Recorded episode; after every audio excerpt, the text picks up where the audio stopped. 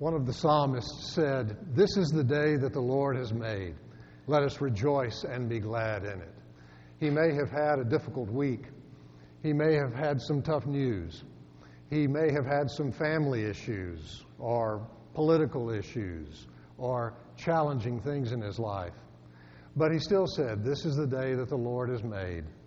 Let us rejoice and be glad in it.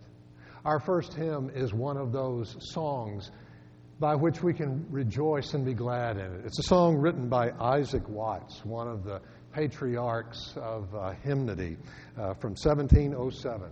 And especially I like the second stanza Let those refuse to sing who never knew our God. Because it was from a time when the coin of the realm was to sing only the Psalms. And so it was a radical, liberal notion to sing new text. So don't refuse to sing. Let's stand together and do so.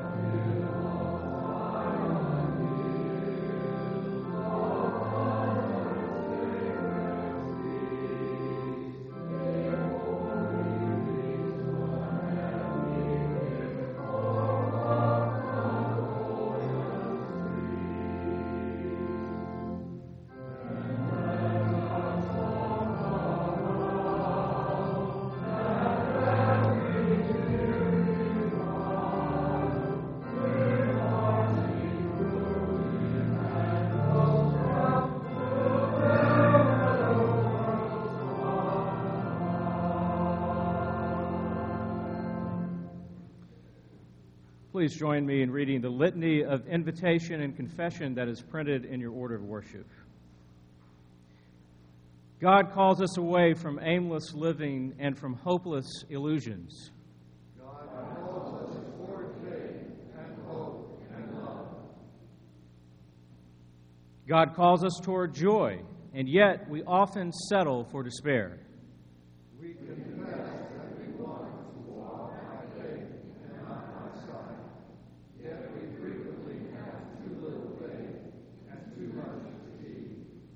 God invites us to come near. We bring our professions of faith and our confessions of sin. Sisters and brothers, God will give rest to the weary. God will give strength to the frail. God has forgiven us.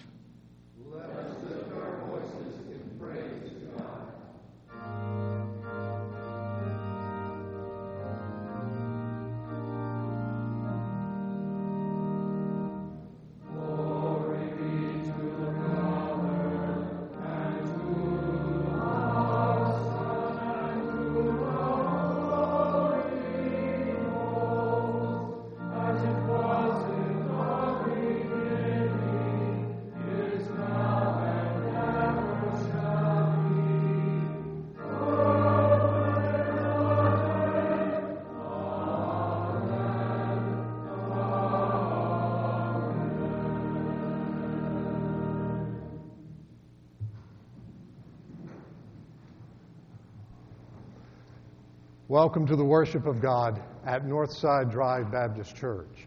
During this summer, we move from the sanctuary to the chapel, uh, which is the original uh, sanctuary of our church. It's an opportunity to be a little more intimate in our worship and to share uh, in one another's sadness and joys. So, welcome, especially welcome uh, to those of you who are guests today. There is a welcome card on the edge of your order of service. If you would take a moment and complete that, drop it in the offering plate, it'll help me connect name and face with uh, you. Also, for any of you who would like to be prayed for this week, it's an honor for our staff and deacons to pray for you by name and by need. And you can place that on the card and drop it in as well. Well, this is a day that's important because it's Father's Day. And uh, I hear that, amen. Uh, uh, Sid Janney had mentioned this morning that we give thanks for fathers. Uh, we have different relationships to our fathers, and uh, that's just part of the human story. But we give thanks for the gift, the gift of fatherhood, and we pray for one another. There's some in our congregation that uh, this is the first Father's Day without their father. And so we need to, to remember that, to pray for them about that. But especially welcome on this day. The theme of the scriptures are going to be an echo of what we just studied in our church school, led by Dr. David Bell uh, the doctrine of salvation. And these are stories from the New Testament that, that seem to hold up that idea, but it holds, them, holds it up in story form, in, in narrative form. And so we relish these, we have grown up with these, and then we listen as God opens our hearts to these, even as we hear from the book. So, welcome to the worship of God.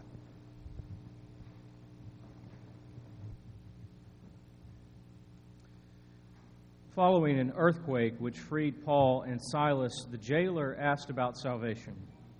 A reading from the Acts of the Apostles. The jailer called for lights, and rushing in, he fell down trembling before Paul and Silas. Then he brought them outside and said, Sirs, what must I do to be saved? And they answered, Believe on the Lord Jesus, and you will be saved, you and your household. They spoke the word of the Lord to him and to all who were in his house. At the same hour of the night, he took them and washed their wounds. Then he and his entire family were baptized without delay. He brought them up into the house and set food before them, and he and his entire household rejoiced that he had become a believer in God. Here ends the first lesson. And now let us say our prayers. God of grace and God of glory, hasten our hearts to worship this morning. God, who is rich in mercy, show mercy to us this morning. God who saves, save us this morning. For we need saving again and again from our sinful patterns, our uncharitable conduct to neighbor. On this Father's Day, we give you thanks for fathers. Thank you for bad dad jokes, for fierce protective love. Help our fathers to give the gift of their very best self to their children. Help them to speak truth when truth is required and to be present when presence is required. And for all those fathers who are separated from their children this morning, we cry out in rage and despair.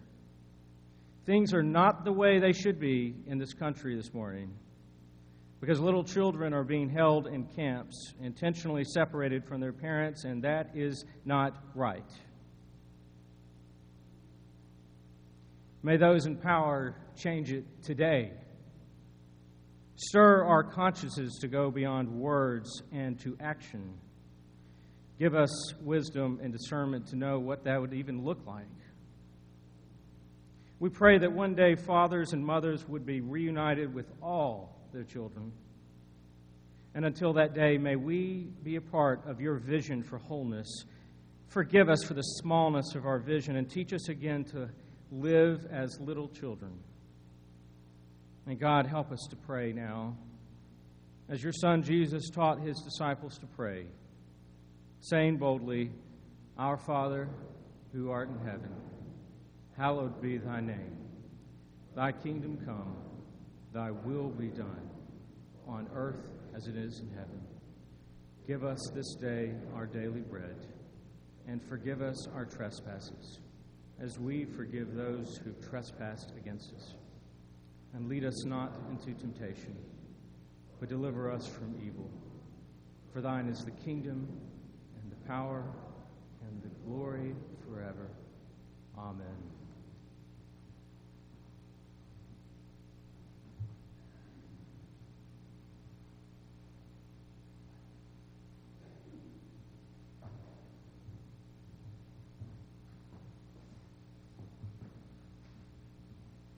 God's forte is grace, and by God's grace we are saved.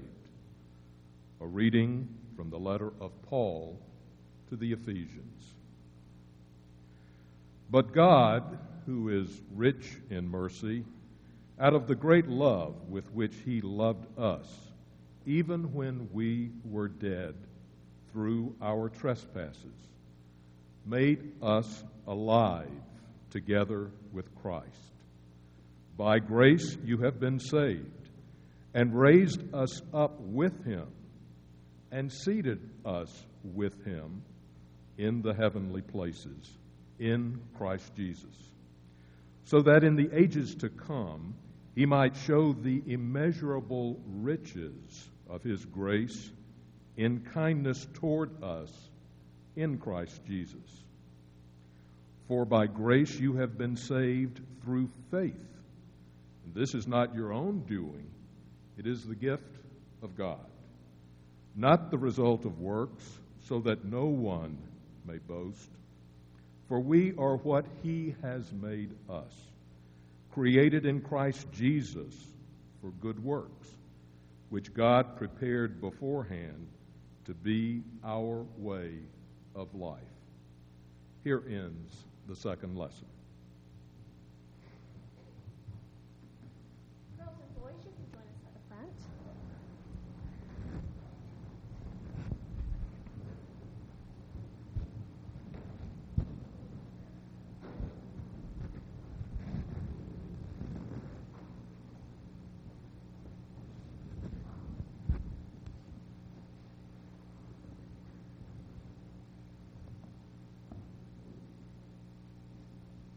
I'm so glad that you are all here today. I want to tell y'all a story. When I was a little girl, I every summer would go to my grandparents' house, and they lived in Waycross, Georgia, way down south.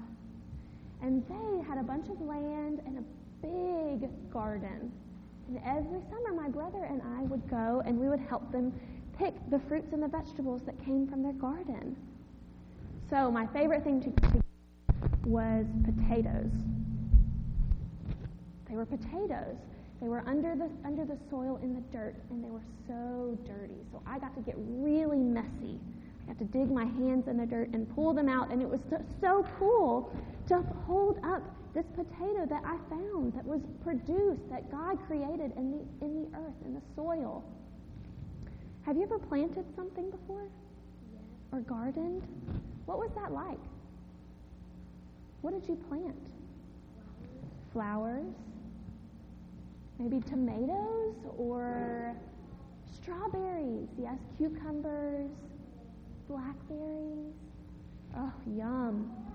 Strawberries, yes. So when you put when you put the seed in the dirt, then what do you have to do?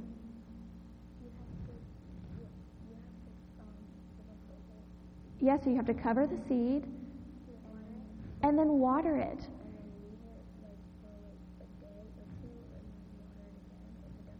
Yeah, so you keep watering it and you keep watering it, and what usually happens? You'll see sprouts. Yes, the seed, the seed that you planted goes away and the roots start to form. And then you see green coming out. And that's so exciting, isn't it? It's a new creation.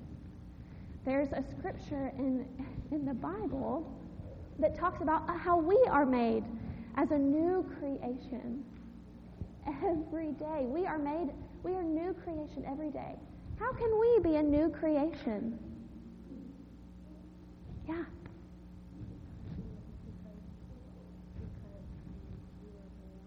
Yeah.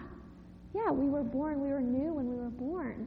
But when we have a relationship with God, it's like there, we are a new creation every single day. Having a relationship with God helps us to see things, people, animals, ourselves differently. Yes, we change every single day. That's right. And every day we, we can wake up and be a new creation. We can choose to look at things as though they were brand new. We can see them in a new way. And we can trust that God is always with us and around us because we are a new creation every day. Okay? So this week, let's look for ways that things are being made new. Maybe that's by planting flowers or looking at people differently, loving people that we meet. Okay? Let's pray. Dear God, thank you for loving us so well and for helping us to be made new every single day. Let us look for things around us that are new and transforming and changing and beautiful. In your name we pray. Amen.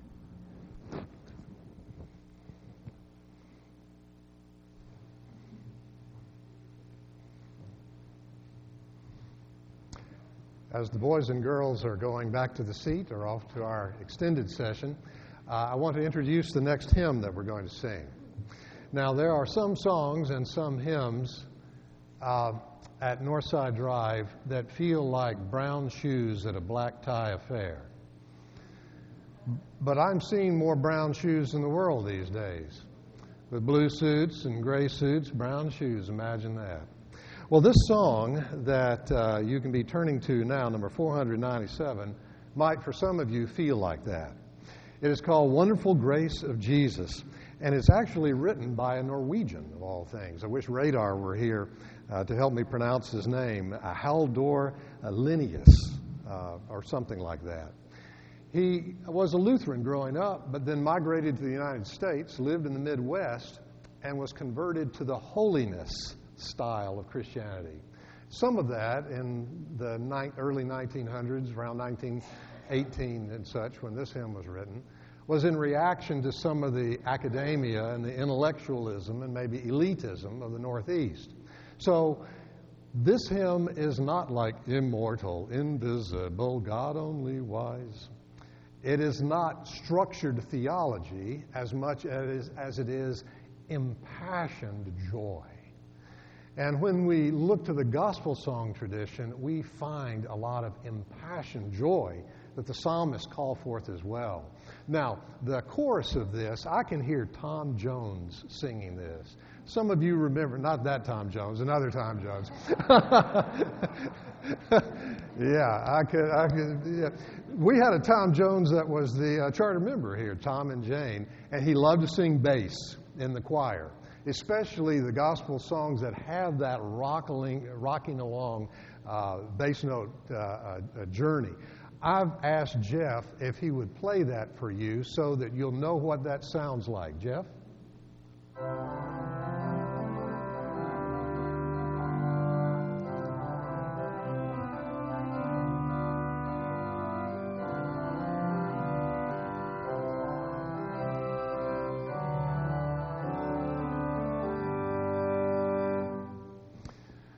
You may think he's auditioning for the mighty Mo at the Fox. But that's what, it, that's what the chorus goes like here that uh, Dr. Husted and Paul Richardson, who are friends of some of ours, that were on the hymn, hymnal committee that put this together.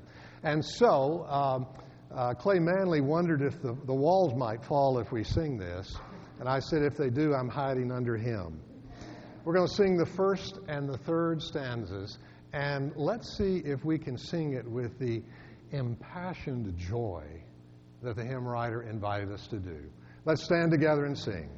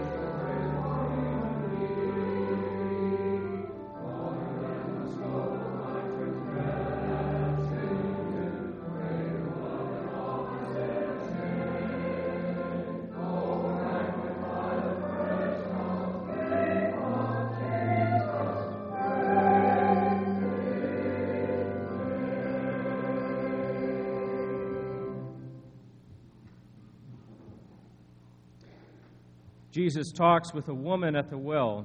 He speaks of salvation as living water. A reading from the Gospel according to John. So he came to a Samaritan city called Sychar, near the plot of ground that Jacob had given to his son Joseph. Jacob's well was there, and Jesus, tired out by his journey, was sitting by the well, and it was about noon. A Samaritan woman came to draw water, and Jesus said to her, Give me a drink. His disciples had gone to the city to buy food. The Samaritan woman said to him, How is it that you, a Jew, ask a drink of me, a woman of Samaria? Jews do not share things in common with Samaritans. Jesus answered her, If you knew the gift of God and who it is that is saying to you, Give me a drink, you would have asked him, and he would have given you living water. The woman said to him, Sir, you, you have no bucket, and the well is deep. Where do you get that living water? Are you greater than our ancestor Jacob, who gave us the well, and with his sons and his flocks drank from it? Jesus said to her, Everyone who drinks of this water will be thirsty again. But those who drink of the water that I will give them will never be thirsty. The water that I give will become in them a spring of water gushing up to eternal life. The woman said to him, Sir, give me this water, so that I may never be thirsty or have to keep coming here to draw water. The Gospel of the Lord.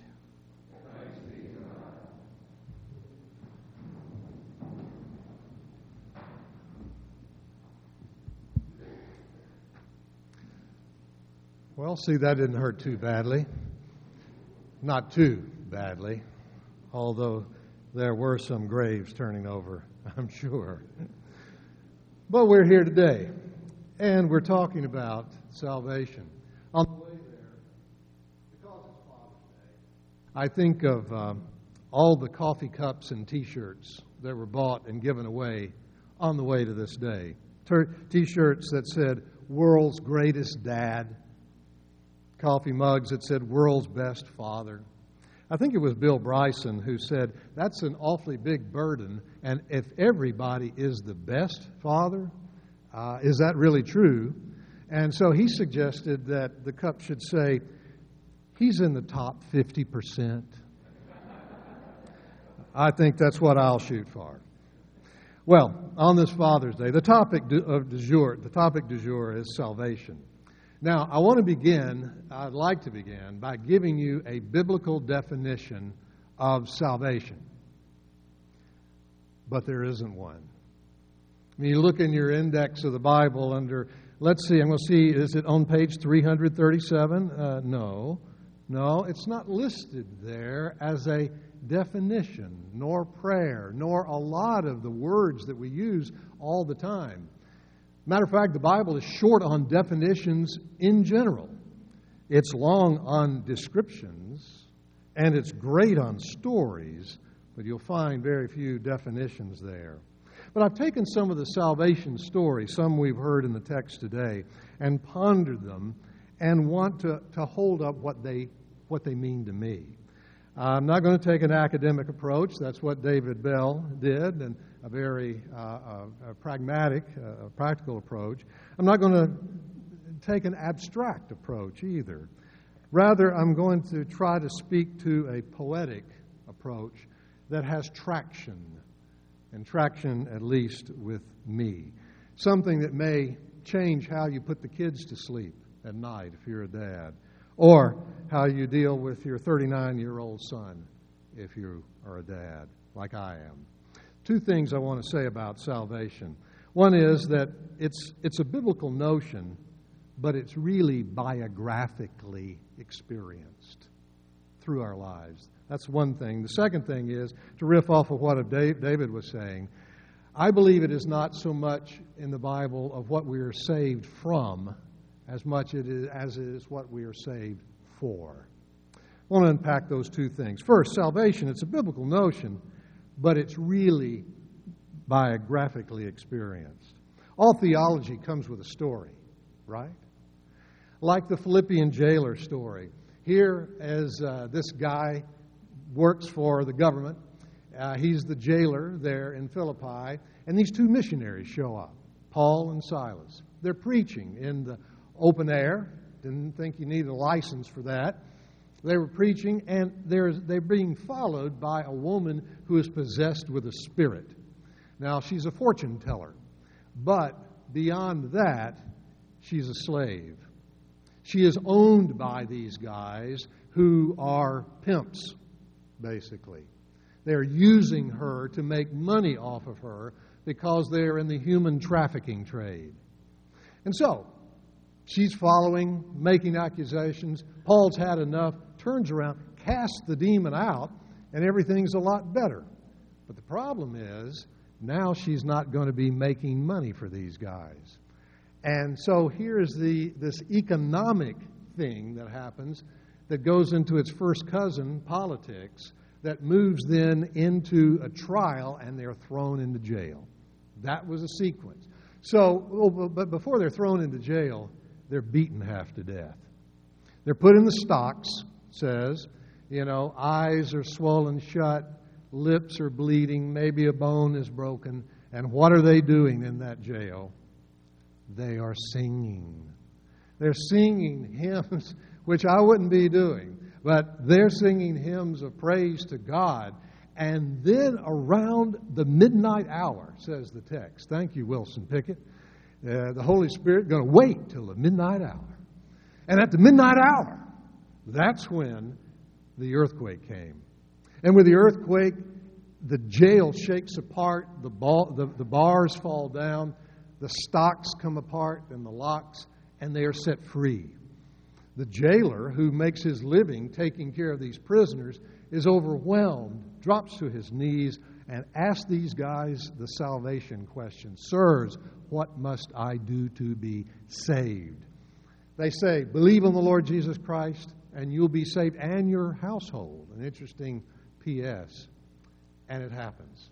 What happens next in the text is he washes their wounds, then is baptized, then feeds them at his table, and then all of those in the household believe.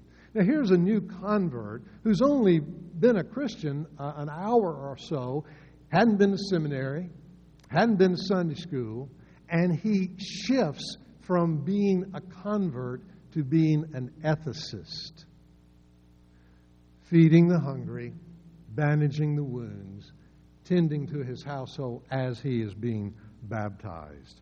I love that story. It's an integration of the theology and the ethics. It's kind of like what uh, Anna Kate and, and, uh, and Mary Lou do in teaching our children. You don't start with what's the room temperature of Gehenna, right? With the kids, you start with the ethics. You start with um, uh, a helper I will be, a helper I will be. There's good to do, there's good to do, a helper I will be. Right, Mary Frances? That's pretty good, yeah. I mean, not great, but pretty good. It's in the top 50 percentile, I would say. but you start, you start with what can I do? How do I live this out? And as it is lived out, then the theology begins to seep in. Now, those who've gone to seminary uh, learned the, the uh, uh, German word Heilsgeschichte. Now, I'll be corrected by Don, Don, Don, after who speaks German, perhaps a few others of you. It may be Heiligeschichte or something like that. Uh, but that's the German word for holy history or salvation history. All biographies have a history, and the biographies of the Bible have salvation history. Now, the Heilsgeschichte this, this salvation history is a way that theologians can be with the reality of the Bible, the tension of the Bible, and even the disagreeing texts in the Bible. I mean, after all, are we going to leverage the Bible towards scientific accuracy under the microscope? Or historical scrutiny and certainty with the, uh, the history books of, of, of history? The Bible is about theological hope rather than trying to find the footprints in the sand of the, of the Sinai Peninsula? How does the story, how do the stories that it tell, tell us about God, this God of hope? Heilsgeschichte. One of my parishioners in Northern Virginia is uh, uh, Fred Billups. Where is Liz? You remember Fred Billups? Fred was in seminary in the old Southern Seminary, Louisville.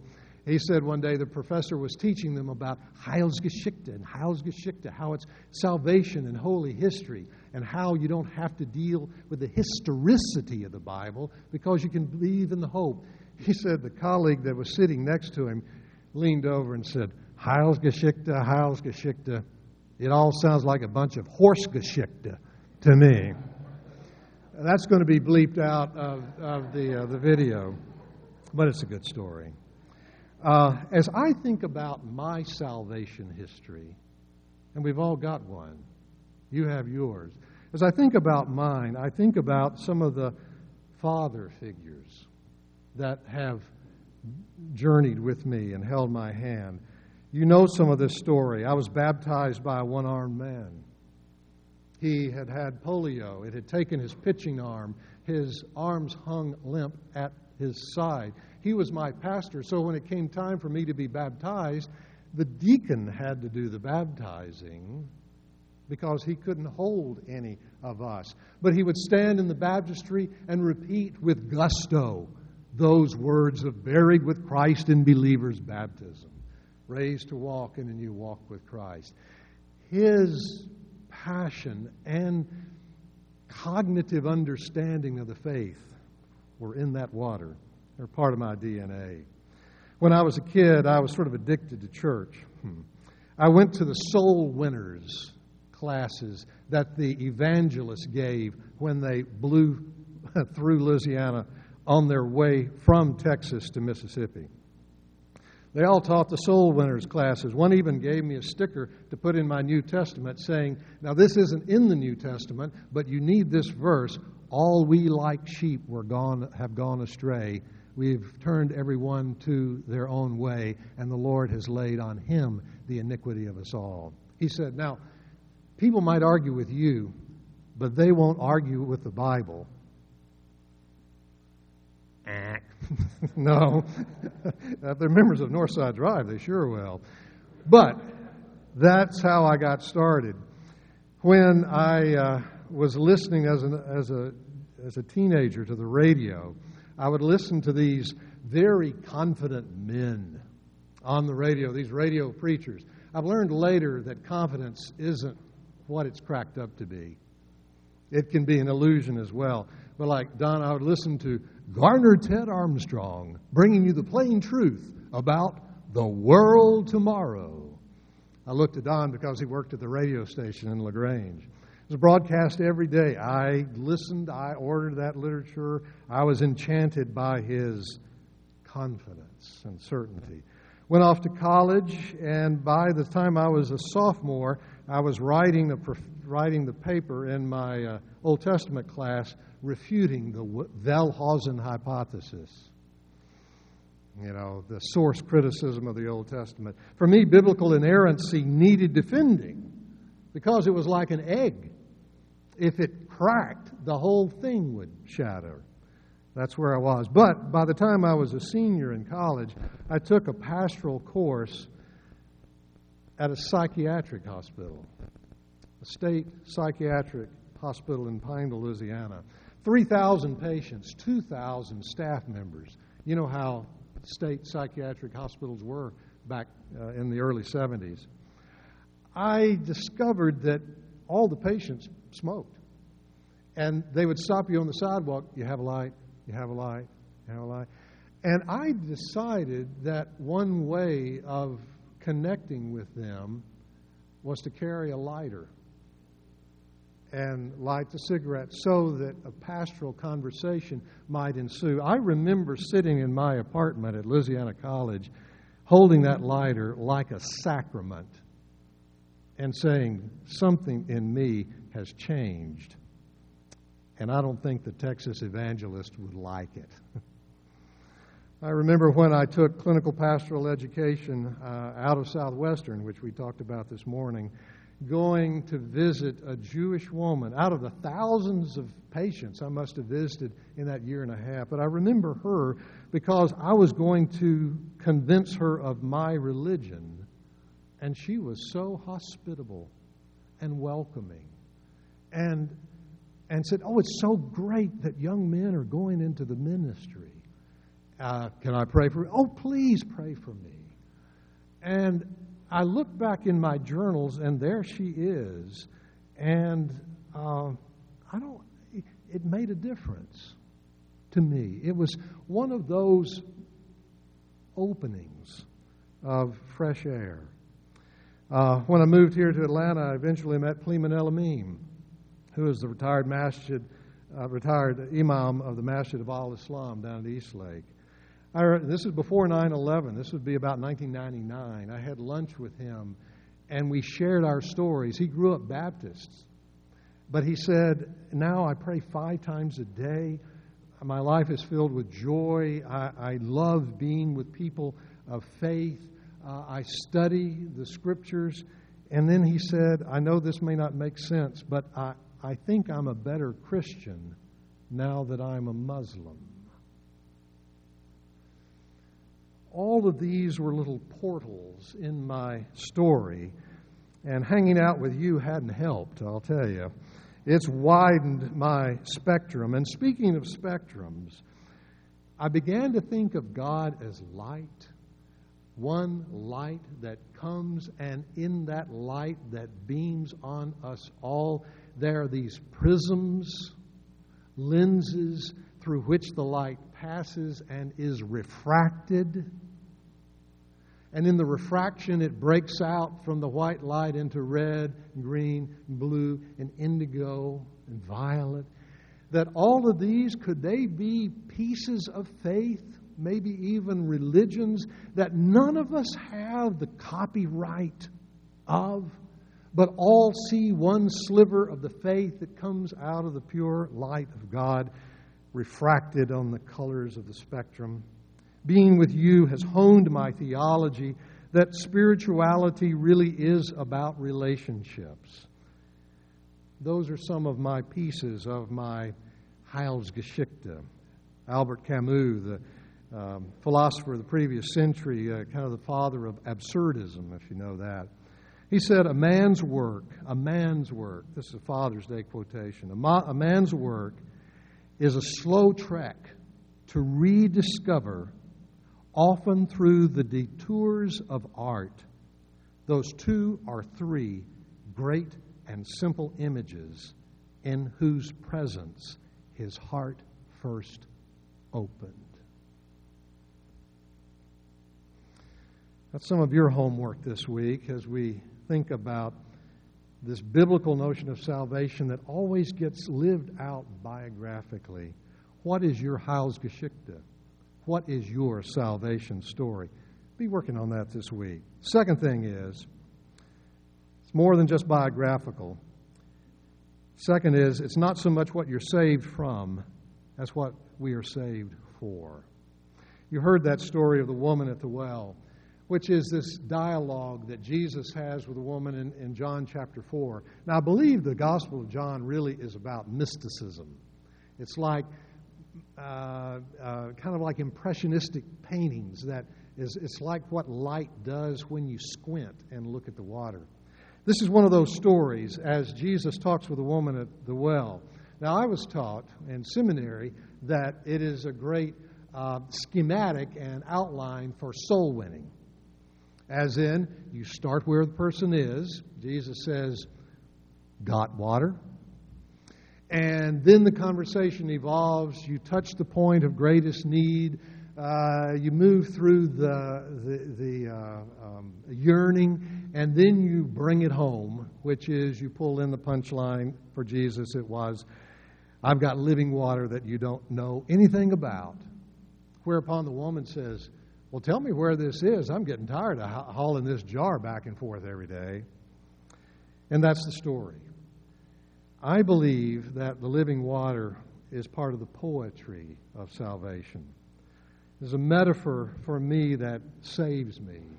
Too many times I've thought of salvation as a seven story mountain to climb rather than a river to raft. We're not responsible for the energy of the river. The river just moves, and it's fresh water moving, allegedly. It's not stagnant and still. It moves. Sometimes it moves slowly, other times it's white water. But what being Christian is, for me, is being with that living water and let the, let the river do the rest. It's not a to do list to earn, it is grace to enjoy, to receive, and participate in. Don earlier read that text from Ephesians For by grace you have been saved through faith, and that not of yourselves, it's the gift of God, not of works, lest any of us should boast. That word saved appears about a hundred times in the New Testament. Most of the time, it's translated saved. It's sozo. S O Z O, if you transliterated it. Sozo. Most of the time, it's translated saved. But the second most frequent way it's translated is the word made whole. Oh, made whole. Well, I like that. I can get on board with that. Like Jesus heals this leper and says, uh, By your faith, you have been made whole. Has a whole, whole different feeling than you've been saved. You have been integrated back into the world of community and faith with God. People came that were bruised and broken, isolated and quarantined, injured, diseased, blind, and a few that were dead. And what Jesus did was make them whole, as in put them back together with community. They weren't quarantined anymore, they were restored. The end of that verse that was read from the epistle, it says, For we are God's workmanship, Old King James. Another translation is masterpiece. For, for you are God's masterpiece, workmanship, created in Christ Jesus unto good works Maybe that's part of the we are saved for. That we are saved to be part of this great river rafting journey. All the people we'll meet along the way. We are saved for something. Barbara Taylor wrote a book about uh, altering the world a few years ago. She tells about an experience where she was invited by a priest to go speak at a church in Alabama. And she said, Well, what do you want me to speak about? And she was thinking through theological topics or contemporary topics and other things that she was fluent in.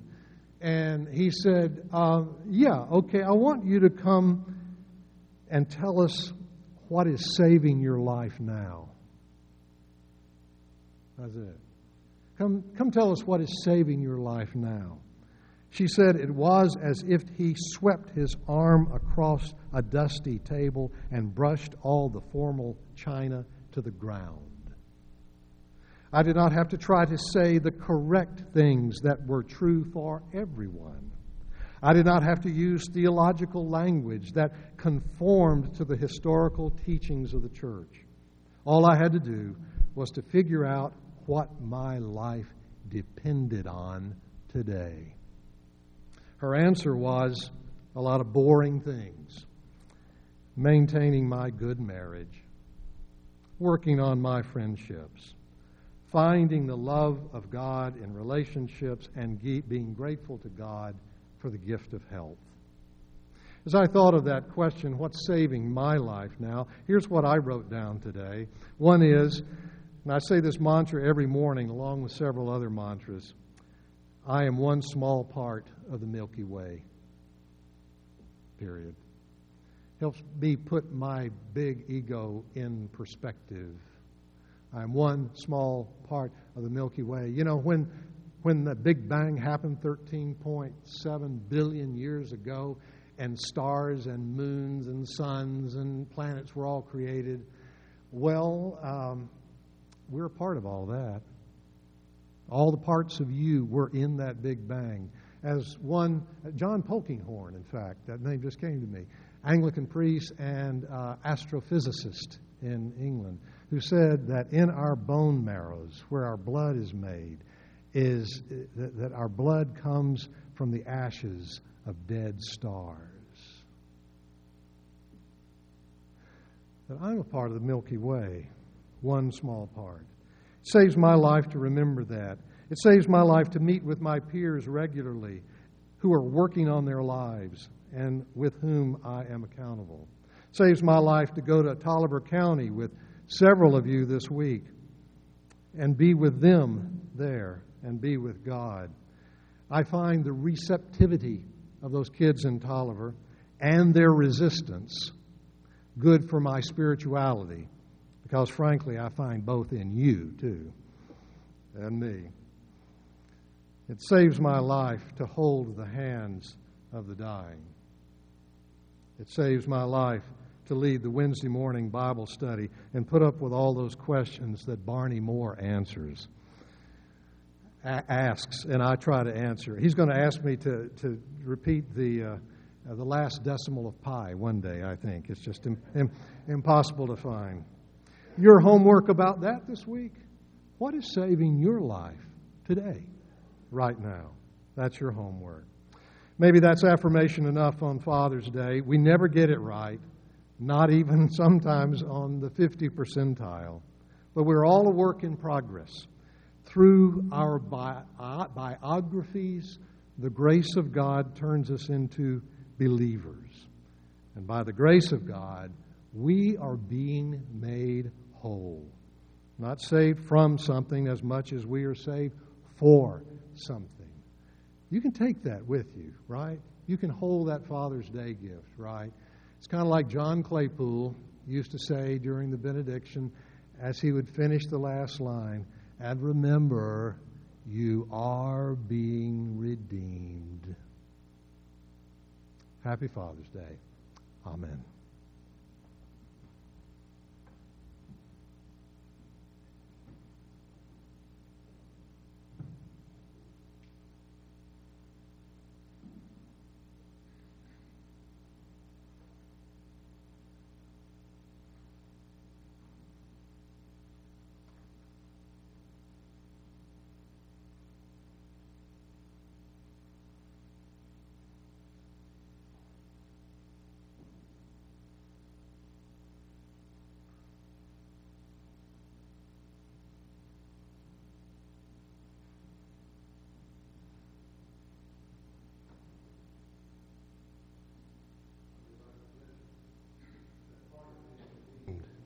Is continue, continuing to be invited into the deep grace of God.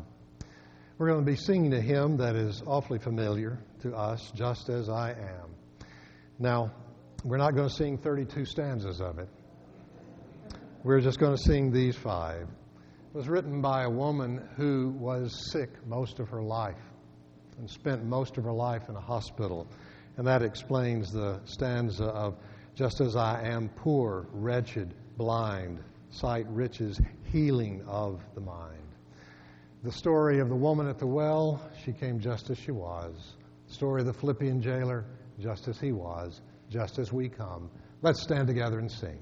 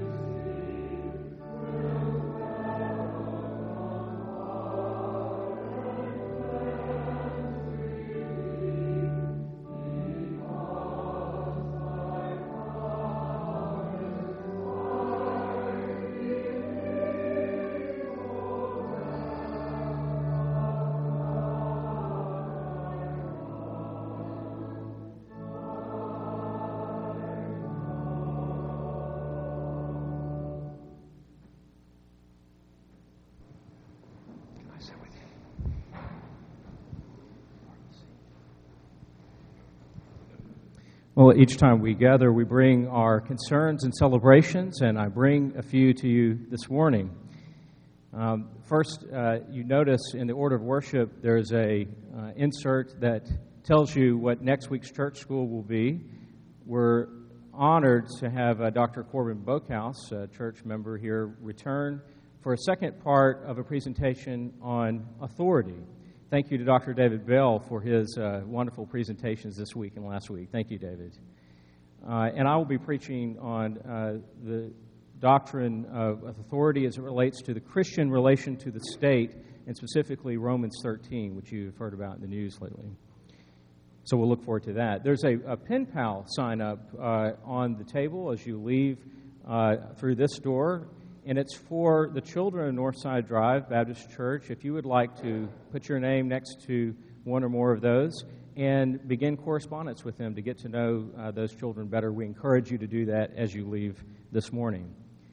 A few prayer concerns to share with you this morning. In our own congregation, our uh, Jerry Humphreys has been at Piedmont Hospital, and the latest word on Jerry is that she'll be able to go home tomorrow. We pray that that's the case and that she recovers soon. For Wade Davis, uh, who checked in to Budd Terrace last Friday, we pray for uh, continued uh, recovery for him as well. And uh, our member, Melissa Johnson, who was married to Jack Johnson last year at Northside Drive, her mother, Beverly, was in a very bad car wreck last Wednesday. And we pray for uh, Beverly and for husband Philip and for Melissa and their entire family this morning. Uh, the family's asking for no visitors, but for the, the fervent prayers of the congregation for her recovery. We pray, as you heard in the prayer this morning, for the situation at the border, for the separation of children and parents, for children in camps. We pray for an end to that. And now, we pray together with our sanctuary choir in the singing of another familiar uh, hymn. I'm looking forward to hearing this one. This is one I, I, knew since childhood. Keith often and I laugh about the hymns that I don't know because of my unique tradition. I do know this one. I can't wait to sing it with you as we continue our worship with the giving of our tithes and offering in the sweet by and by. Thank you.